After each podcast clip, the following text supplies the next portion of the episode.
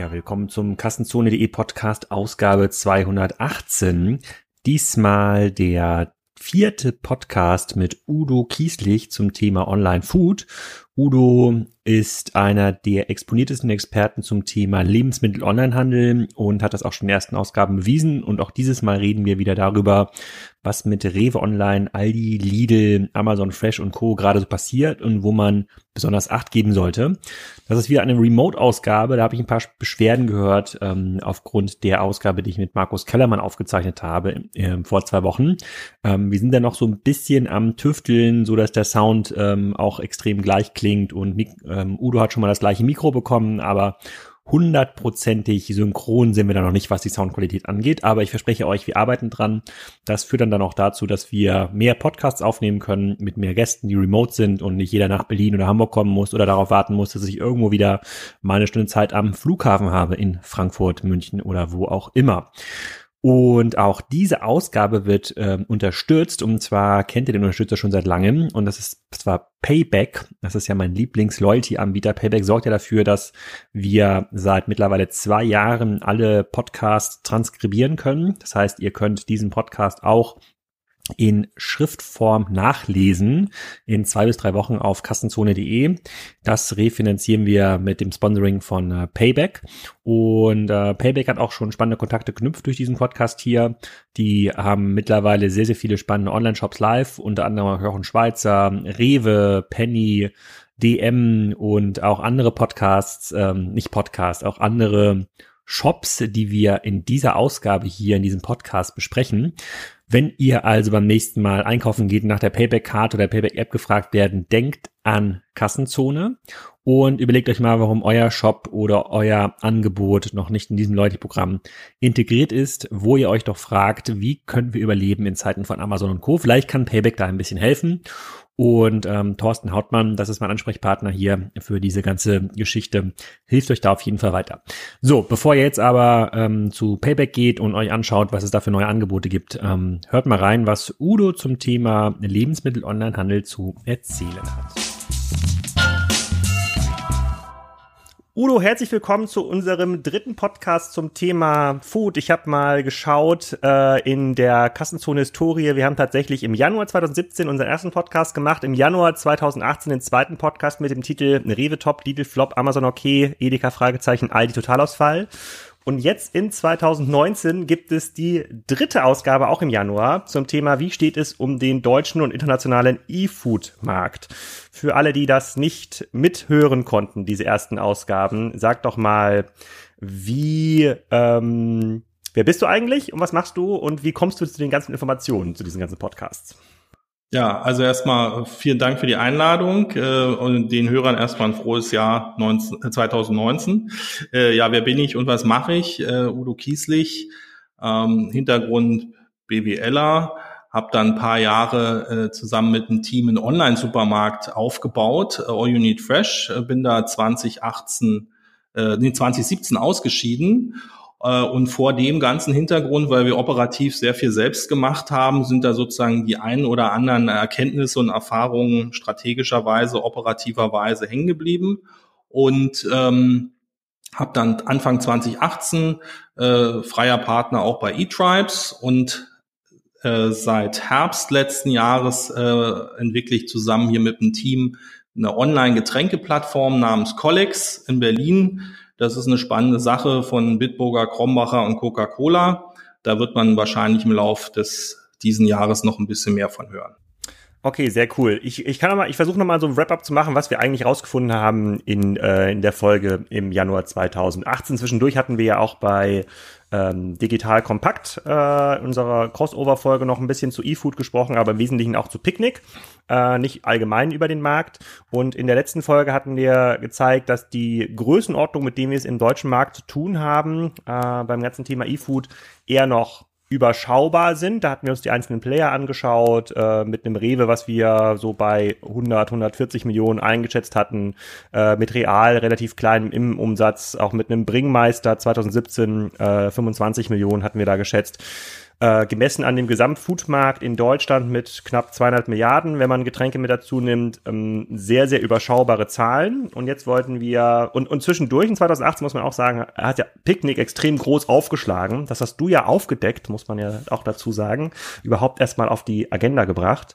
Äh, ich weiß gar nicht, ob es im ersten Podcast 2017 schon der Fall war. Ähm, die haben ja hier massiv eingeschlagen, noch nicht so mit absoluten Umsätzen in Deutschland, aber als Geschäftsmodell haben die extrem beeindruckt.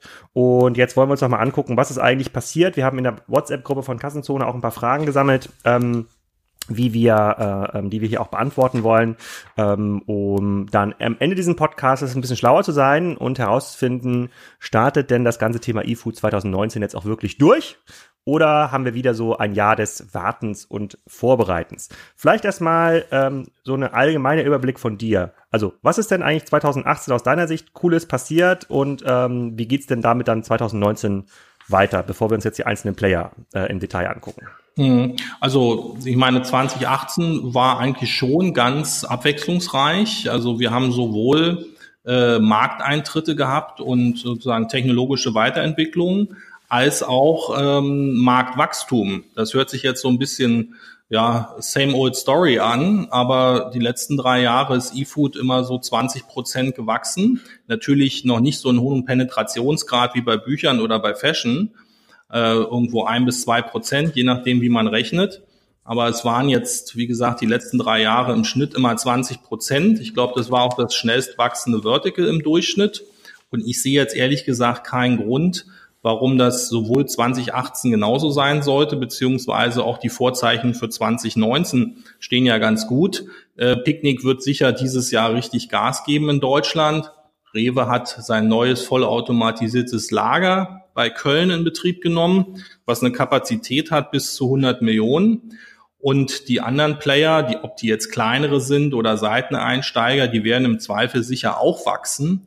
Und das ist ja vom Wesen her, das darf man mal nie vergessen, eine natürliche Nachfrage. Ist ja sozusagen nicht sowas wie Matratzen oder Sextoys oder irgendwas, ähm, was sozusagen künstlich kreiert werden muss, sondern Lebensmittel sind ja by and large sozusagen haben ja bedienen ja ein natürliches Bedürfnis der Menschen, so dass äh, wenn man weiter äh, interessante Service, interessante Geschäftsmodelle an den Markt bringt, ich jetzt keinen Grund sehe, warum es in Deutschland weiter nach oben geht. Und wenn man jetzt nochmal schnell einen Schwenk international macht, da war natürlich äh, in Westeuropa, in UK und in den USA die Hölle los. Ähm, Okado hat wie wild äh, lizenziert. Okado, nochmal zur Erinnerung, äh, ist ja der größte gelistete E-Food-Player, hat tolle Automatisierungssoftware, tolle Technik, äh, hat in Frankreich lizenziert, in UK, in Kanada und hat einen, einen super Deal gemacht oder eine super strategische Kooperation mit Kroger in USA. 5% Beteiligung, 20 Fulfillment Center. Also ich glaube, ähm, international geht noch mehr an Marktbewegung als jetzt in Deutschland, sodass also die Vorzeichen eigentlich jetzt auch für dieses Jahr ganz gut stehen. Okay, was, äh, was heißt denn, wo, wo sind wir dann im Gesamtumsatz? Du hattest mir auf eine Tabelle mal rumgeschickt. Deutschland ungefähr bei 1,3 Milliarden Dollar steht hier in der Schätzung. Und äh, 2023, so ist die Statistik, sollen es dann äh, irgendwo zwischen drei und vier Milliarden sein. Damit ähm, sind wir dann im gesamten, dann haben wir ungefähr zwei Prozent Online-Anteil erreicht, 2023, äh, wenn ich das richtig einschätze. Da wäre natürlich für mich nochmal ein bisschen die Frage, wir haben jetzt ja, äh, wenn wir nachher über Picknick reden, ob das nicht sogar schneller gehen könnte, wenn sich die Konzepte ähm, verändern. Und weiter ganz vorne ist eigentlich der US-Markt und ähm, der äh, ähm, Japan, UK und China, hast du hier auch geschrieben. Also China ist heute schon deutlich größer. Liegt das daran, dass die sich heute schon anders verpflegen oder wo, wo kommen diese riesigen Umsätze aus China her mit 200 Milliarden in 2023 und jetzt schon 50 Milliarden? Also die machen jetzt schon so viel Online-Food Umsatz wie unser gesamter E-Commerce-Umsatz in Deutschland. Ja, also ich muss, ich muss äh, sozusagen als Disclaimer sagen, ich bin jetzt nicht der absolute äh, E-Food-Experte äh, für China, aber ich würde aus der Ferne behaupten, ähm, natürlich sind die, die haben quasi diese stationären Handelsstrukturen in Teilen ja auch übersprungen. Das heißt, irgendwo in Zentral- oder Westchina fangen die vielleicht erst gar nicht an, diese klassischen Chains überall aufzubauen. Äh, die Arbeitskosten sind ja super gering und die sind ja sehr technologieaffin, also Online-Payment, Online-Delivery, da sind die ja super flexibel und, und vor allem auch nicht so wahnsinnig reguliert. Äh, ich könnte mir vorstellen, in China kommt man von Montag bis Sonntag äh, eine Online-Zustellung. Insofern überrascht mich das jetzt nicht vor dem Hintergrund, dass die wahrscheinlich einfach schon äh, eine Stufe übersprungen haben. Und äh, Südkorea, UK und äh, USA, die sind halt historisch weiter, weil die einfach da früher angefangen haben.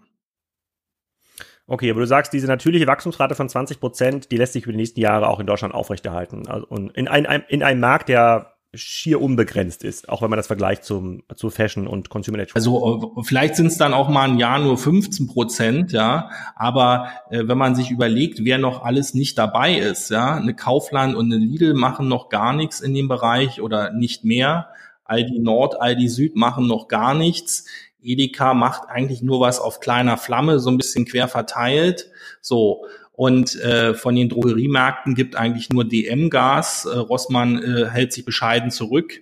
Also wenn man sich überlegt, welche der großen Player noch gar nicht am Markt sind und äh, was Picknick sozusagen selber verkündet hat, ähm, dann sehe ich da jetzt eigentlich äh, die Voraussetzung, dass das 15, 20 Prozent die nächsten drei, vier Jahre weiter wächst, eigentlich als gut gegeben. Kleine Einschränkung noch. Ich bin mir relativ sicher, dass der Löwenanteil des Wachstums ausschließlich in den Ballungsräumen stattfinden wird. Also das flache Land wird davon sozusagen nicht profitieren. Warum ist das so? Weil die, äh, dieses, jetzt mal, ich greife schon mal vor zu Picknick, da zeigt sich ja eigentlich, dass auch das flache Land mit dem Milchmann-Prinzip ja besonders geeignet ist eigentlich für solche. Also, ähm, also äh, flache Land, das ist jetzt für mich sozusagen das ganz, ganz flache Land, nicht so die Mittelstädte oder B-Städte. München-Gladbach, ähm, Düsseldorf-Neuss, die haben ja alle 200.000 plus ähm, Einwohner. Also die mhm. Konzepte von Picknick, die können sicher auch in 150 oder 200.000 äh, Einwohnerstädten funktionieren. Ähm, vielleicht auch ein Schnaps darunter oder in so einem Cluster mit mehreren Städten, die diese Größe haben. Aber sozusagen alles, was da drunter ist, kann sich eigentlich nur auf Paketversand freuen.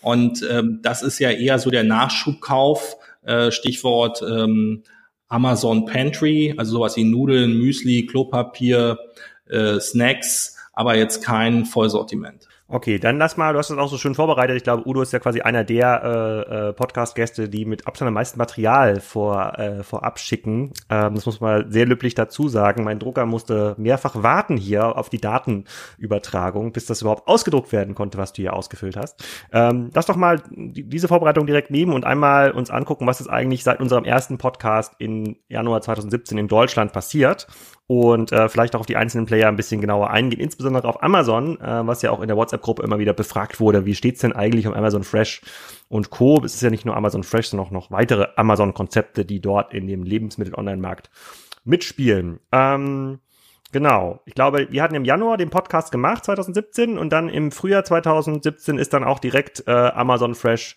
gestartet. Ähm, hat das irgendwelche, irgendwelche Spuren hinterlassen? Naja, das, äh, ich würde sagen, ist so ein bisschen Rollercoaster, ja. Also im Frühjahr 2017 äh, ging's los. Äh, Setup äh, seit damals ist kurioserweise mehr oder weniger unverändert von der Coverage. Also Berlin und Potsdam. Also Potsdam wird aus Berlin bedient, München und dann noch sozusagen mit so einem LKW. Ich hoffe, das stimmt noch. Ich kann es jetzt selber nicht testen. Glaube ich auch noch Hamburg.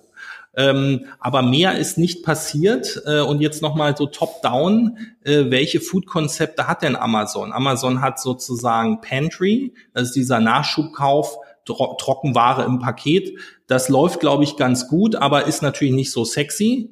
Äh, das gibt's immer noch. Dann gibt's äh, Prime Now, auch von Amazon, ganz kleines Sortiment, so 1500 bis 2000 Artikel. Ähm, äh, eher sozusagen für den Spontankauf äh, auch in, nur in Ballungszentren Berlin und München. Da höre ich aus vielen Ecken, dass das eigentlich ganz gut ankommt, ist aber im Prinzip so, wie man früher gesagt hat, ich gehe mal zur Tanke, äh, kauft man jetzt bei äh, Prime Now irgendwie eine Kiste Bier, eine Pizza und ein Eis oder eine Glühbirne. Also eher so für kleine Spontankäufe mit, mit hoher Zahlungsbereitschaft. Ah, da werde ich mir jetzt gleich mal eine Palette Astra bestellen, wo du das so sagst. Und, Oder äh, Elephants, ich weiß gar nicht, ob es das noch gibt. Ja. Und äh, so und Amazon Fresh wäre dann das dritte Konzept. Ähm, das ist dann sozusagen das klassische Vollsortiment. Das fing, glaube ich, ganz vielversprechend an, hatte großes Portfolio, also alle Marken, alle äh, Eigenmarken. Äh, der Shop war toll, optisch, äh, von der Personalisierung wirklich ähm, auf, ähm, ich sag mal, Best in Class, so, so wie in Westeuropa. Da, äh, da profitieren sie halt von der Technologie aus, aus den USA. So. Ähm, und danach ging es eigentlich gefühlt nur noch abwärts. Äh, ich weiß ehrlich gesagt nicht ganz genau warum. Ich würde darauf tippen, dass die A, die Kosten so ein bisschen aus dem Ruder gelaufen sind, B, dass durch den Zukauf von Whole Foods äh, sich Amazon auch so ein bisschen erstmal sortieren musste, wo sie langlaufen. Und äh, dann ist halt Folgendes passiert. Äh, die hatten auch Fremdhändler eingebunden, also so Schokoladen aus äh, Berlin oder Käseladen aus Charlottenburg. Das wurde dann teilweise zurückgefahren, mangels Erfolg. Ähm, also die Händler haben dann gesagt, sie machen nicht mehr mit. Ähm, dann habe ich das Gefühl aus Testkäufen, dass das Sortiment auch äh, deutlich kleiner wurde. Ähm, dann ist es so, dass die keine neuen Standorte eröffnet haben. Ähm, die Last Mile Experience ist, ich sag mal, jetzt nicht ähm, wow. Äh, die nutzen DHL. Das heißt, das ist genauso gut oder schlecht wie der DHL-Service bei anderen Sachen äh, in der persönlichen Zustellung. Da können sie sich also nicht differenzieren. Und äh, wenn man sich mal die Kosten anguckt, also wenn ich jetzt persönlich shoppe, ab und zu, ich wechsle ja auch mal, muss sagen, ich finde es gefühlt von den Preisen recht teuer. Und dann kommt ja noch hinzu, dass man äh, nochmal monatlich 10 Euro als Nutzergebühr bezahlt. Na, das sind also bei zwei Käufen in einer, im Monat sind das nochmal 5 Euro de facto als Liefergebühr. Das heißt, äh, wenn ich kein besonderes Service-Level habe, kein besonders äh, interessantes Sortiment, äh, relativ hohe Preise und nochmal hohe Liefergebühren, dann kann ich mir schon vorstellen, dass das jetzt auf den deutschen Kunden nicht so sehr äh, anziehend wirkt. Aber ich würde eher vermuten, dass äh, Amazon so ein bisschen die Nachfrage dämpfen will und das Ganze in stabiler Seitenlage halten will, bis sie halt konzeptionell wissen, äh, wie es jetzt strategisch weitergeht. Hm, ich habe den Shop, Shop hier auch mal gerade aufgemacht. Das sieht auf jeden Fall so aus, wie man sich so einen Online-Lebensmittelladen vorstellt. Äh, was die Kosten angeht und die Infrastruktur, da habe ich auch gehört von dem einen oder anderen Hersteller, ähm, wurde ja sehr viel auch äh, konzentriert in München, was das ganze Thema Lebensmitteleinkauf angeht. Und da haben sich auch viele Hersteller, was das Thema Kondition angeht, äh, konnten auch nicht mitgehen oder wollten auch nicht mitgehen. Dann äh, wurde viel nach London abgezogen, ähm, aus, aus dem deutschen Markt wieder weg, also an Personal ähm, dass das ganze Geschäft managen soll, was, glaube ich, ich glaube 2018 ist für Amazon Fresh in Deutschland ein verlorenes Jahr, wenn man so ein bisschen die äußerliche, äh, die äußerlichen Effekte ähm, äh, bewerten müsste. Es hat bei Weitem nicht so eingeschlagen, wie sie sich, glaube ich, gehofft haben. Und äh, die Hersteller können einfach diese äh, die Konditionen gar nicht mitgehen, die Amazon bräuchte, um das langfristig profitabel abbilden zu können. Gehst, gehst du da mit? Ja, also ähm, äh, aus den zwei Märkten, in den kleinen Märkten und ohne jetzt einen besonderen USP auf der letzten Meile oder im Fulfillment. Also die haben ja kein vollautomatisiertes Lager wie jetzt sage ich mal eine, eine Rewe in Köln oder eine Ocado. Die haben auch keinen besonders pfiffigen äh, Last-Mile-Service wie vielleicht jetzt eine Picknick. Die haben jetzt auch keinen Asset-Light-Ansatz wie eine GetNow oder eine Food.de. Das heißt, die haben eigentlich eher so konventionelle Bausteine zusammengeschraubt. Und äh, die zwei Sachen, wo sie natürlich super stark sind, ist der organische Traffic, weil die haben das ja oben ins Frontend von Amazon eingebaut. Und äh, die haben natürlich eine tolle so Data Mining, Personalisierung, diese ganzen Dinge sind, sind äh, sicher äh, best in class. Aber das reicht halt nicht aus, wenn das Sortiment eher überschaubar ist und, und, und die Preise vor allem hoch. Ja, also äh, an dem ganzen Thema organischen Traffic auf der Webseite, daran glaube ich nicht so. Ich habe das damals gesehen bei Otto, da waren ja auch Versicherungen oben in Hauptnavigation eingebunden. Da konnte man auch Versicherungen kaufen, aber hat natürlich null Versicherungskompetenz ausgestrahlt, die Seite, auch wenn da jeden Tag äh, hunderttausende Besucher waren. Ähm, das reicht also nicht. Also das ist ja schon mal eine gute Erkenntnis. Also Amazon Fresh äh, hat versagt, ja, im ähm, deutschen, im deutschen Markt. Aber nur wenige Monate später, nach unserem Podcast 2018, ist ja unser ja, ich sag mal, unser Herzblatt aufgetaucht in der, ähm, in der Online-Food, im Online-Food-Markt. Picknick äh, ist in Neuss gestartet und da habe ich ja auch äh, schon hier in diesem Kanal mit dem Picknick Deutschland äh, ähm, Chef mit Frederik äh, einen Podcast gemacht und auch mit dem Gründer aus Holland mit äh, Michael Müller. Ähm, auch sehr, sehr, ähm, auch sehr, sehr spannend ähm, im Wimlex-Kanal. Ähm, da gibt's eine ganze Menge Fragen dazu. Wie hast du so Picknick wahrgenommen im letzten Jahr? Naja, also ähm, wir hatten ja schon mal im, im, im April, glaube ich, auch ein, ein extra Podcast zu Picknick und Okado gemacht. Ich glaube, der ist auch ganz gelungen und unterhaltsam. Ich, ich sage mal aus Spaß, der ist so unterhaltsam, da höre ich manchmal selber noch mit rein. Ja. Ähm, also die haben, ich habe es ja in dem Podcast auch schon gesagt, die haben viele Dinge richtig gemacht. Ähm, die, das ist vor allem ein modernes, sympathisches Konzept. Also ich weiß nicht, wie du das empfindest, aber und äh, aber wie gesagt, ein sympathisches Konzept, einfach zu benutzen, einfach kommunizierbar, nur mobile. Die haben auch die geringsten Mindestbestellwerte, 25 Euro, kostenlose Lieferung. Das versteht selbst meine Mutter. Ja.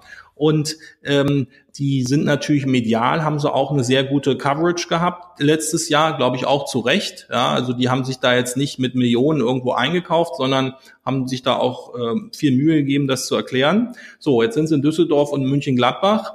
Die Basics laufen, glaube ich. Und sie haben ja selber verkündet, dass sie dass sie jetzt dieses Jahr, und das finde ich ja spannend, bis zu 20 neue Städte anschließen wollen. Jetzt haben sie irgendwie je nach Zielweise drei oder vier. Ja, so. Ähm, da würde ich ja mal die Prognose wagen, äh, da kommen noch ein paar in NRW dazu, aber für 20 Städte wird NRW äh, von dem Lager, was sie jetzt haben, von dem Zentrallager in Viersen nicht reichen. Und da kommt jetzt sozusagen der Wink mit dem Zaunpfahl dass ich den, die Prognose oder den heißen Tipp abgeben würde, dass die mindestens noch zwei weitere regionale Cluster aufmachen, außerhalb von NRW.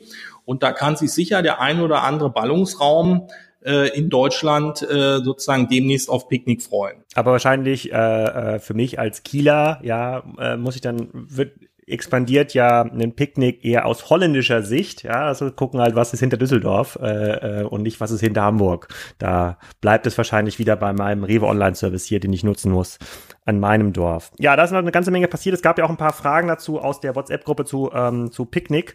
Ähm, da eine war zum Beispiel, äh, wie es da mit der Kühllogistik aussieht, ähm, weil die ungekühlt mit Thermoboxen ähm, ähm, äh, fahren. Ähm, kann man da überhaupt Tiefkühlprodukte richtig mit ähm, ausliefern? Ich versuche mich daran zu erinnern, was ich da gesehen habe in dem äh, in Holland im Auslieferungslager, aber da gab es auch richtige Tiefkühlprodukte. Also dürfte eigentlich kein. Also die haben, weiß ich nicht, die haben vielleicht zwei bis 300 Tiefkühlartikel, also nicht so groß wie jetzt ein großer Vollsortimenter, aber auf jeden Fall haben sie die Basics, Obst, Gemüse. Äh, ähm, Speiseeis und so weiter, Croissants. Ähm, also die Kühlung im Lager ist auf jeden Fall HACCP-konform, also sozusagen Industriestandard. Und wenn, äh, ob man jetzt aktive oder passive Kühlung hat, so, so, so auf, der, auf der letzten Meile, sobald das gewährleistet ist, ich, ich glaube, sie haben passive Kühlung, ähm, dann sehe ich da kein Problem, weil äh, die packen das ja nachts oder am Morgen zusammen, dann fahren die das gleich äh, dann fahren die das zu ihren Zwischendepots, dort wird das umgelagert. Das heißt, das ist ja maximal äh, vier, fünf, sechs Stunden unterwegs, ja. Ähm, also man kann ja mit passiven Kühlungskonzepten äh, teilweise 24 Stunden überbrücken, Stichwort HelloFresh, ja, da hat sich auch noch niemand beschwert, äh, dass da Fisch, Fleisch und sonst was vor die Türe gestellt wird. Ähm, also da, da sollte man sich keine Sorgen machen. Es kann natürlich immer mal einen Ausreißer geben. Wenn wir jetzt 40 Grad im Hochsommer haben, dann bin ich sicher, dass dann vielleicht auch der Frederik sagen wird, pass auf, wir machen jetzt mal zwei Wochen keine Kräuter. Ähm, aber die, äh, kein E-Food-Anbieter hat Interesse, sozusagen Probleme mit der Lebensmittelqualität zu produzieren, weil äh, das wird sich sozusagen rumsprechen wie ein Lauffeuer, wenn man da irgendwie ähm, äh, sozusagen Qualitätsprobleme produziert. Ja, okay. Dann, äh, ähm, äh, das war quasi eine Frage. Das habe ich auch, das habe ich auch so gesehen. Ich glaube, das ist auch ähm, in diesem Just-in-Time-Prinzip. Die bekommen ja sogar erst nachts die tiefgekühlte Ware von ihren Lieferanten und la äh, lagern das dann äh, morgens ein. Die Touren beginnen ja auch erst am Nachmittag. Ähm, da gibt's ja gar keine Vormittagstouren bisher. Ähm, das wird sich aber, denke ich, auch ändern, wenn der, wenn die Nachfrage noch größer ist ähm, äh, bei dem Prinzip. Aber Picknick war ja nicht der einzige äh, an neue Anbieter in 2018, sondern ich muss mich, muss mein neues Feature hier einmal nutzen äh, in dem, in dem, äh, in dem Podcast. Wir zeichnen jetzt hier virtuell aus. Und zwar haben hier, Moment, so, MyEnso und Rossmann auch im letzten Jahr eine ganze Menge gemacht. Udo, was ist da passiert? Kannst du da Also äh, zu Rossmann, äh, da ist mir jetzt eigentlich nur der der legendäre Auftritt mit dem Schlangenöl auf der einen Fachkonferenz äh, im Gedächtnis. Äh, Rossmann hat ja selber, äh, ich glaube, 23 Millionen haben sie gesagt, äh, Umsatz im Online-Shop. Also der, der Dirk Rossmann hat das gesagt mit dem Schlangenöl, aber danach ist er auf den Baum geklettert. Ach nee, das war die Werbung für sein Genau, Buch. obwohl das Buch ganz gut sein soll. Ähm, ähm, aber die haben ja an verschiedenen Stellen selber gesagt, äh, dass sie jetzt keinen großen Wert legen auf Online beziehungsweise kein Konzept sehen, wie sie das wirtschaftlich bekommen können. Ähm, wenn man sich den Shop anguckt, also der ist jetzt auch nicht gerade durch äh, große äh, Freundlichkeit und Liebwürdigkeit geprägt. Und die Preisgeschaltung der Mindestbestellwerte, der Versandkosten ist halt so, das äh, springt eigentlich den Kunden an und sagt, äh, kauf nicht bei mir. So. Also warum auch immer, äh, Rossmann ist jetzt da kein Leuchtturm, ist eigentlich ein bisschen schade, aber ist halt so. Interessant, kleiner Querverweis ist, da war ich ja selber ein bisschen überrascht, dass DM gesagt hat, dass sie dieses Jahr die 100 Millionen online knacken. Äh, das heißt, äh, die haben noch nicht so viel wahnsinnig äh, viel heiße Luft kommuniziert, aber als sie das kommuniziert haben, habe ich gedacht, Mensch, das ist aber schon ganz ordentlich, wenn es denn stimmt. Ähm, der Shop ist okayisch, äh, auf jeden Fall besser als der von Rossmann. Die haben ein günstiges Lager in der Tschechischen Republik, also einen flotten Versand. Ähm, moderne Zahlungsmethoden kann man sicher immer noch besser werden, aber DM macht da, äh, gibt auf jeden Fall mehr Gas als, äh, als Rossmann. So und MyEnso. Also da fällt es mir schwer, jetzt äh, was Gutes drüber zu sagen. Äh, ich habe verschiedene Ansätze zu dem Konzept gelesen. Ich bin da ehrlich gesagt nicht von überzeugt. Äh, äh, da würde ich mich zurückhalten als Kunde und als Investor.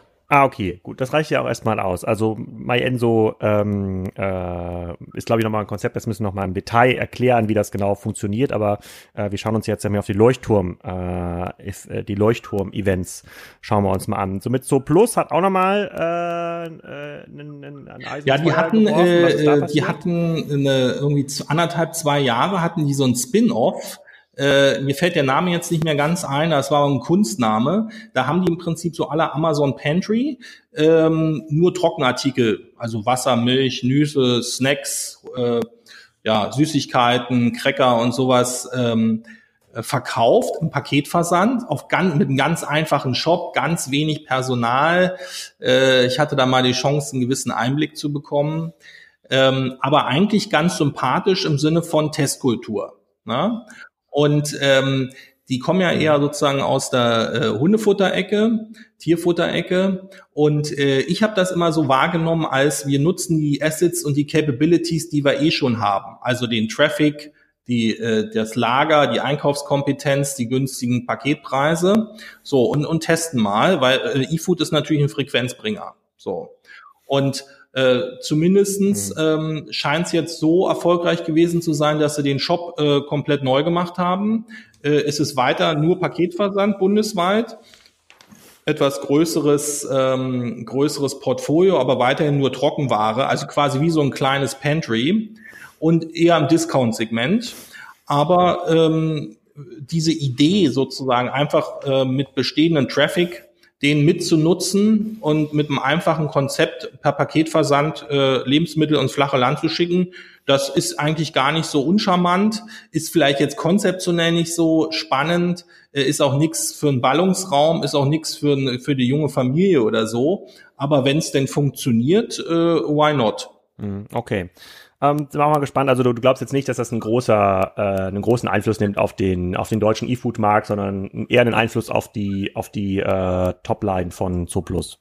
Ja, ich, ich sehe das eher so als Testfeld für die, äh, ist aber insofern interessant für alle, die halt eine Seite haben mit viel Traffic, äh, die sie vielleicht noch nicht so richtig monetarisieren und die irgendeine Chance sehen, äh, E-Food als Frequenzbringer zu nehmen.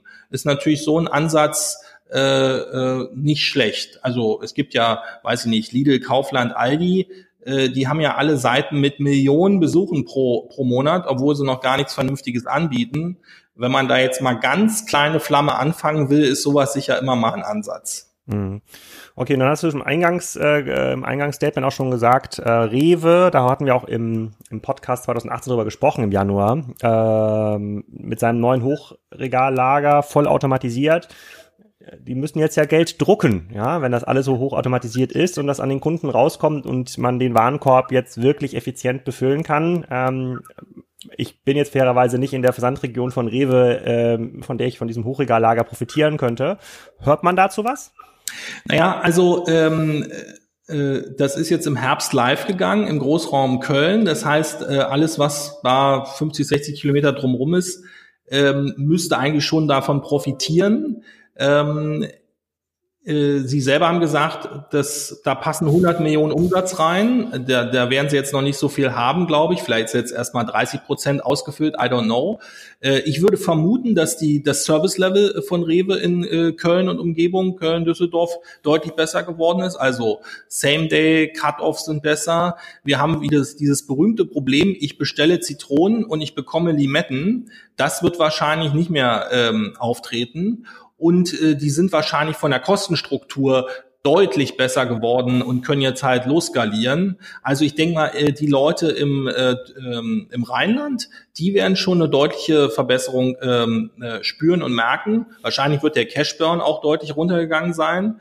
Ähm, Sie selber haben gesagt, Sie wollen noch weitere Lager eröffnen. Ob das dann wirklich passiert und wo, ähm, das wird sich dann mal zeigen. Aber ähm, ich denke mal, Rewe hat auf jeden Fall 70, 80 Millionen investiert. Es sieht mir jetzt nicht so aus, als ob Rewe jetzt in den nächsten ein, zwei Jahren den Markt verlassen wird. Ja, also nicht verlassen kann. Ich glaube, wenn sie es könnten, an einer Stelle gibt es, glaube ich, den Manager, der das auch machen würde. So ein, so ein Hochregallager baut man ja nicht innerhalb von einem Jahr. Ich glaube, das ist ja so ein Projekt, das hat ja auch jetzt ein paar Jahre, äh, ein paar Jahre gedauert. Aber hier lernen wir also, ähm, da ist der Effekt eher sofort auf der Bottomline zu spüren, also den Kosten und in den Umsätzen ähm, erst, äh, erst nachverlagert, äh, wenn die auch die Umsätze also, anziehen. Also Kosten, operative Qualität und äh, dann wahrscheinlich nachgelagert Umsatzskalierung. Ja. Hm, okay, und dann wurde ja auch noch dein alter Arbeitgeber All Unit Fresh von Delticom äh, übernommen.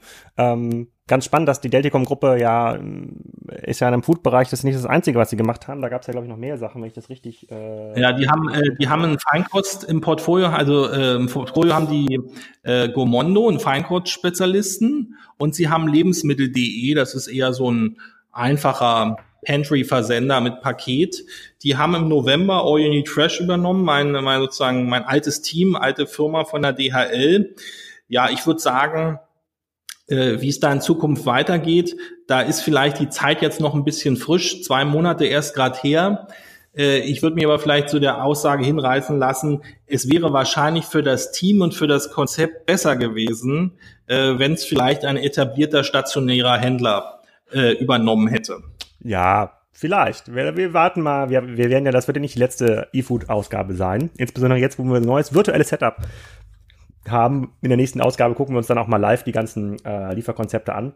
Ähm, aber äh, dann lass uns doch noch mal einmal strukturiert durchgehen äh, durch die ganzen ähm, Anbieter, wo wir jetzt eigentlich umsatzseitig stehen, damit man eine, eine entsprechende Vorstellung hat. Also Rossmann ist eigentlich raus, ja, die wollen ja eigentlich nichts machen, die, die dümpeln da irgendwie bei 20, 30 Millionen rum und auch die auch diese 20, 30 Millionen, die wollen sie eigentlich haben, wenn man der Interview von äh, Dirk Rossmann und Raoul Rossmann dort Glauben schenkt ähm, auf der Bühne mit äh, Christoph Käse. Ähm, DM 100 Millionen, wo die jetzt herkommen sollen, kann ich mir nicht so richtig erklären, aber ähm, vielleicht lernen wir noch was dazu. Ich glaube, der äh, Christoph Werner, der Sohn vom Gründer, ist auch demnächst im äh, Podcast zu hören bei äh, Digital Kompakt. Ich glaube, in zwei Wochen wird er live geschaltet. Vielleicht kann man da ein bisschen was lernen, wie da eigentlich online äh, betrachtet wird. Ich hoffe, der sagt schlauere Sachen als der Großmann. Dann haben wir äh, GetNow, was noch relativ klein sein dürfte in äh, Deutschland 2019. Wie schätzt du das ein? Naja, GetNow und Food.de sind ja ähnlich, ähm, also Food.de gibt es ja schon länger, GetNow jetzt seit, weiß ich nicht, einem Jahr oder so, ein, zwei Jahren. Die sind ja vom Wesen her Asset Light, äh, also ein bisschen anders aufgestellt. Hier nochmal zur Erinnerung für die Hörer.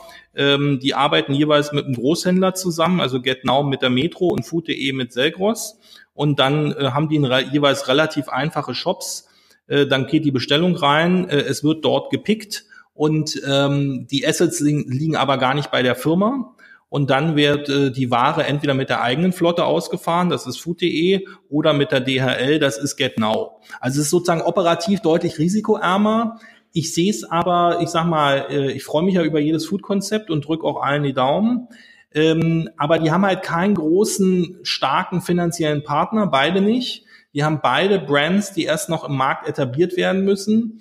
Ich sehe nur bedingt richtig starke USPs. Also ich bin, solange da jetzt keiner richtig groß einsteigt, äh, bin ich ehrlich gesagt skeptisch, ob die gegen großen Vollsortimenter wie eine Rewe, gegen die ganzen Amazon-Konzepte oder gegen, gegen eine Picknick äh, sehe ich jetzt eigentlich keinen keinen starken USP, aber äh, ich lasse mich natürlich auch gerne überraschen.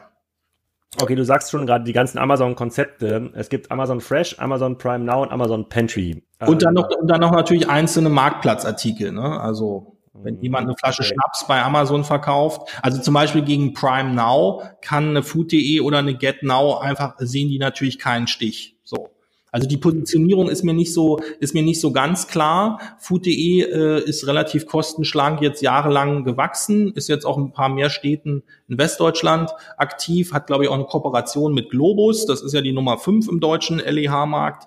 Ähm, GetNow hat jetzt die Seite neu gemacht, hat vielleicht so, keine Ahnung, fünf Millionen, fünf bis zehn Millionen Umsatz. Ähm, also wie gesagt, ich drücke allen Konzepten die Daumen äh, ich sehe, bin noch ein bisschen skeptisch, nicht ganz so skeptisch wie jetzt bei einer MyEnso, ähm, aber muss man sehen, wo sich das hinentwickelt. Weil diese ganzen Asset-Light-Ansätze in USA ist ja immer das große Vorbild äh, Instacart. Ja? Äh, die machen da vieles richtig, tolles Frontend, tolle, äh, tolle äh, Data Mining, tolle Personalisierung. Aber irgendwie der Arbeitsmarkt und die Regulierung in USA ist natürlich komplett anders. Und ich sehe es halt in Deutschland super schwierig, in den Ballungsräumen hinreichend viel zahlungskräftige Kunden für so eine Spontankäufe zu organisieren. Und der Arbeitsmarkt ist halt überall auch leergefegt. Und ähm, da fruchten so eine Asset-Light-Modelle meines Erachtens nicht ganz so wie vielleicht in, in, in Nordamerika. Okay, also aber Amazon Fresh, äh, das ist ja ein eigenes, äh, das ist ja quasi, das bezieht sich ja nur auf das Amazon Fresh Sortiment, Amazon Prime Now, äh, was das bedeutet, dass ich sozusagen sofort äh, in Berlin und München meine Ware bekomme, aber es ist aber nicht, das ist ja nicht begrenzt auf das Food Sortiment, oder? Genau, äh, also äh, da, da kannst du auch irgendwie, glaube ich, Glühbirnen bekommen und Ladekabel und also sozusagen totale Schnelldreher. Die haben ja natürlich die ganzen Daten und äh, ich glaube, am Anfang ging das auch nur über App. Ich glaube, man kann jetzt sogar auch über Desktop bestellen, Prime Now. Aber äh, da gibt's irgendwie, weiß ich nicht, zehn Sorten Obst, 20 Sorten Eiscreme, Tiefkühl, Joghurt, Würstchen. Also sozusagen kein geschlossenes Vollsortiment, würde man jetzt sagen, wo man sich gesund von ernähren kann. Aber das sind das die Sachen, die die Leute halt kaufen. Ja, Flasche Wodka, Tiefkühlpizza, Hegendasch, Glühbirne, äh, was man halt äh, spontan braucht. Und da sind die Leute dann auch bereit, einen Aufschlag zu zahlen. Äh, ich habe es mal hier rausgesucht. Du kannst dir das in Berlin oder München in einer Stunde liefern lassen. Kostet 7,99. Zwei Stunden Lieferzeit, 3,99. Aber für sowas sind bestimmte Kunden halt bereit, Geld zu zahlen. Ähm, für ein Vollsortiment wie Amazon Fresh ist es dann eher schwierig. Hm, okay. Das heißt, und hast du da eine Umsatz, eine Umsatzeinschätzung, was Amazon irgendwie machen könnte? Hast du da schon mal was gehört drüber? Ähm, also nie, nur, nur in der Zeitung gelesen. Ich habe da keine einzelnen Zahlen zu. Äh, ich glaube, bei Amazon Fresh, das kann jetzt nicht wahnsinnig groß sein. Ähm, ich wäre aber nicht überrascht, wenn Amazon Pantry äh, vielleicht deutlich größer ist, als man vermutet. Und bei Prime Now kann ich es auch nicht einschätzen. Hm, okay. Und dann bleiben ja uns noch ähm, Edeka und äh, Rewe im deutschen Markt. Äh, in der bei Rewe hatten wir in 2018 130 Millionen, glaube ich, geschätzt. Ähm, ich glaube, die hatten irgendwann auch mal ähm, darüber geredet. Es war ist tatsächlich nicht so viel, obwohl da ja sehr viel Aufwand reingeflossen ist in der Vermarktung, also in Form von Gutschein, PR und auch technologisch sind ja da 100, 150 Millionen, was immer das da 2018 war. Ähm, nicht so wahnsinnig viel. Hat sich deine Schätzung irgendwie verändert? Ähm, also ich habe jetzt auch immer nur noch die letzten Aussagen von denen, äh, wo man jetzt ab, ableiten könnte, dass sie 120 bis 150 Millionen letztes Jahr gemacht haben. Ich wäre aber relativ sicher, dass die dieses Jahr ähm, äh, ja mit dem neuen Lager oder vielleicht sogar Lagern äh, deutlich mehr Druck machen werden, weil sie können ja halt wirklich super reinskalieren. Und ähm, ich bin mir auch relativ sicher, dass die sich auch eher ein bisschen zurückhalten werden mit der Kommunikation. Die hatten ja mal diese legendären 800 Millionen ähm, Mittelfristziel, die ja natürlich vollkommen äh, illusorisch waren in dem Setup. Und äh, der, die andere, der andere Anbieter hier, Bringmeister beziehungsweise Edeka, da ist nochmal zur Erinnerung, äh, da ist ja das Problem, dass Edeka so ein ganzes Portfolio von Mickey Mouse Shops hat, quer äh, durch die Landschaft äh, mit ja. Blick auf ihre Genossenschaftsstrukturen. Ich habe mal irgendwann aufgehört bei mehr als zwölf verschiedenen Domains und Shops. Ähm, da ist schwer zu sagen, wie viel da jeder Einzelne hat, aber keiner von den zwölf ist irgendwie, ähm, ich sag mal, wettbewerbsfähig oder ist irgendwie modern. Das ist eigentlich schade für den größten LEH in Deutschland. Ähm, dann gibt's noch Bringmeister. Äh, das ist nur in München und Berlin aktiv. Ähm, äh, die sind aber ganz äh, vom Shop her ganz okay, haben jetzt ein neues Fulfillment-Lager, auch aber kein automatisiertes. Da haben sie selber gesagt, das müsste irgendwo zwischen 30 bis 40 Millionen haben dieses Jahr, also 2018.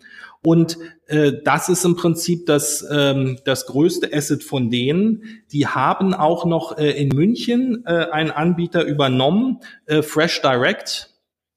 Äh, das ist ein ehemaliger Mittelständler, Fenneberg. Ähm, der Zukauf, der hilft denen wahrscheinlich auch in München, weil die ja, wie gesagt, ein Zentrallager in München und in, äh, in Berlin haben.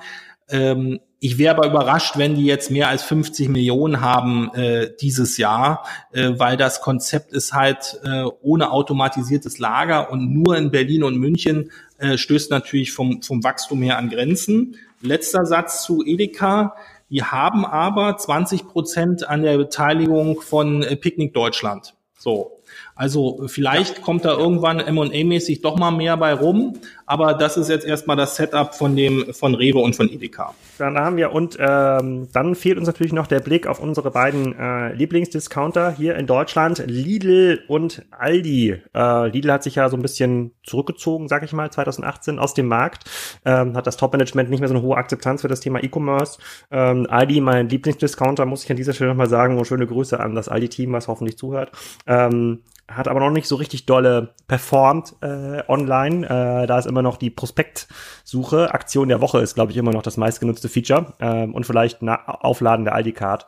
Ähm, naja, also ähm, die haben ja, die haben ja noch nichts falsch gemacht, weil sie noch nichts gemacht haben. Ja, also so, um das jetzt mal positiv einzuleiten. Bei bei Aldi, also bei Aldi gibt es zwei, drei Sachen zu sagen. Also ich glaube, wenn Aldi was machen wird und dass die in den nächsten zwölf Monaten irgendwas machen, da würde ich relativ äh, stark von ausgehen.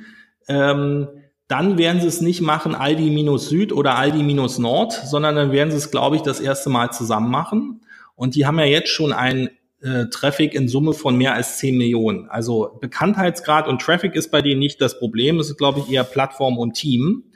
Ähm, also ich, ich wäre nicht überrascht äh, und die Aussage würde ich jetzt sozusagen gelten lassen für Schwarzgruppe Lidl Kaufland äh, Schrägstrich Aldi, dass einer von den beiden äh, in den nächsten zwölf Monaten oder jetzt hier in 2019 irgendeinen ersten Ansatz eines operativen E-Food-Konzepts äh, sozusagen äh, testen wird, live nehmen wird, äh, aus zwei Gründen. Der eine Grund ist, äh, das können die sich gar nicht, also das können die meiner Überzeugung nach sich überhaupt nicht mehr leisten, noch ein Jahr überhaupt nichts zu machen.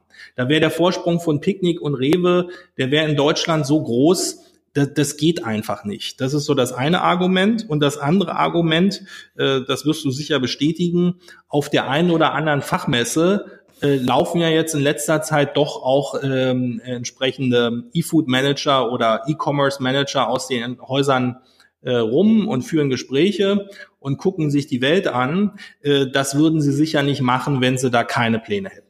Ja, ach, weiß ich nicht. Vor der Schleckerpleite sind auch Leute aus von Schlecker zum Thema Marktplatz auf Messen rumgelaufen. Das hat, das halte ich das hat, da halte ich die Prognosegüte für nicht so stark. Ähm, ich sozusagen, ich gehe, ich gehe, ich gehe, ich gehe da, ich gehe deine, ich gehe deine Marktanalyse mit, dass die was machen müssen. Aber weil Lidl sich ja doch mit äh, Volldampf zurückgezogen hat 2018 und das eigentlich nicht geht, dass man sich dort ähm, sozusagen selbst beschneidet in der Argumentation äh, für 2000 äh, für 2019. Ich glaube, da kommt nichts.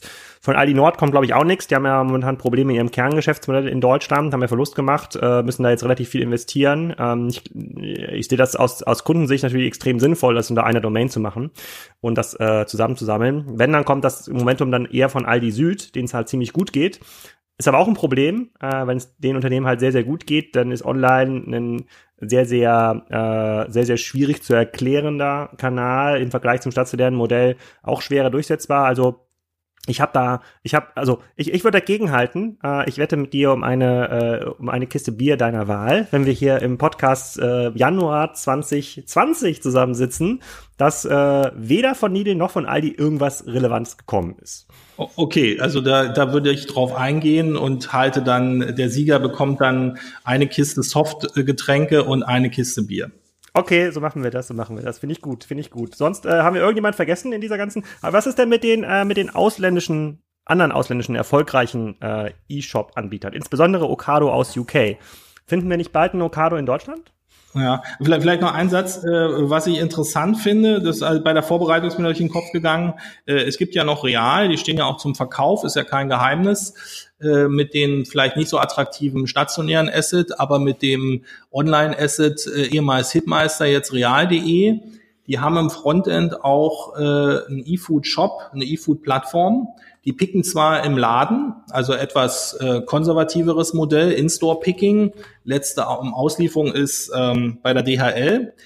Aber wenn ich jetzt, wenn es jetzt einen Käufer geben würde, der da irgendeinen Mehrwert drin sieht, ähm, und der da entweder real kaufen will oder vielleicht nur Teile von real, der könnte natürlich mit der Plattform sofort loslegen. Das heißt, in dem Moment, wo jetzt irgendein deutscher Player oder vielleicht auch ein internationaler Player die Real übernimmt, könnte der natürlich sofort im Non-Food-Bereich gut angreifen und gegebenenfalls auch im Food-Bereich. Das vielleicht nochmal als Abrundung hier zum deutschen Markt. So.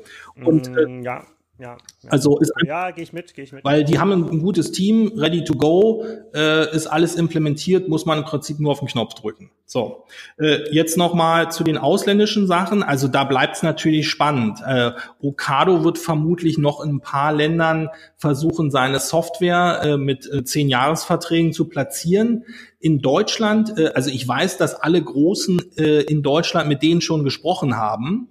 Äh, Rewe wird es sicher nicht machen, weil die haben eine eigene Technologie. Picknick wahrscheinlich auch nicht. Ähm, ähm, Edeka mh, hm, schwierig, solange die noch keine geschlossene Strategie haben. Also ähm, Okado wird versuchen, sozusagen weitere Märkte zu lizenzieren. Ob Okado vielleicht irgendwann mal doch von Amazon übernommen wird, muss man sehen. Ähm, kostet fünf Milliarden, fünf, sechs Milliarden Pfund äh, oder sieben, muss man mal gucken. Ist jetzt also nicht out of reach ähm, hätten sie natürlich früher viel billiger machen können, viel preiswerter kaufen können, aber ist technologisch natürlich sehr führend. Ähm, so. Und in USA äh, versucht jetzt Amazon halt diese, diesen Leverage der Kundensynergien und der Plattform aus Prime und Whole Foods. Ähm, das wird wahrscheinlich dieses Jahr deutlich mehr äh, sichtbarer werden als äh, in den letzten Jahren. Und sonst muss man halt sehen, äh, klar, äh, Asien ist jetzt nochmal, ein, da gibt's halt ganz andere Food-Modelle. Und äh, in USA wird man dann halt sehen, wie die anderen großen Anbieter Kroger und äh, Instacart und Walmart, wie die jetzt hier auf den Angriff von äh, Amazon äh, reagieren. Also auf jeden Fall wird der Markt in den USA weiter stark wachsen und ähm, da wird wahrscheinlich auch werden auch viele Impulse dann irgendwo Richtung Westeuropa und Richtung äh, Deutschland kommen. Ja, sehr spannend. Wir sind auch schon ein bisschen am Ende unseres Inlandfluges hier angekommen. Ich würde eigentlich gerne noch durch die kompletten Fragen gehen, die wir in der WhatsApp-Gruppe hatten, aber das dauert zu lange. Dann, dann hören jetzt quasi ein Großteil des Podcasts nicht mehr zu. Da müssen wir noch mal eine Ausgabe zwei hinterher schieben. Vielleicht gucken wir uns da noch mal im Detail äh, äh, ein, zwei Anbieter an und äh, machen noch ein bisschen Screensharing äh, parallel, damit unsere YouTube-Abonnenten auch was von, ähm, äh, was von haben.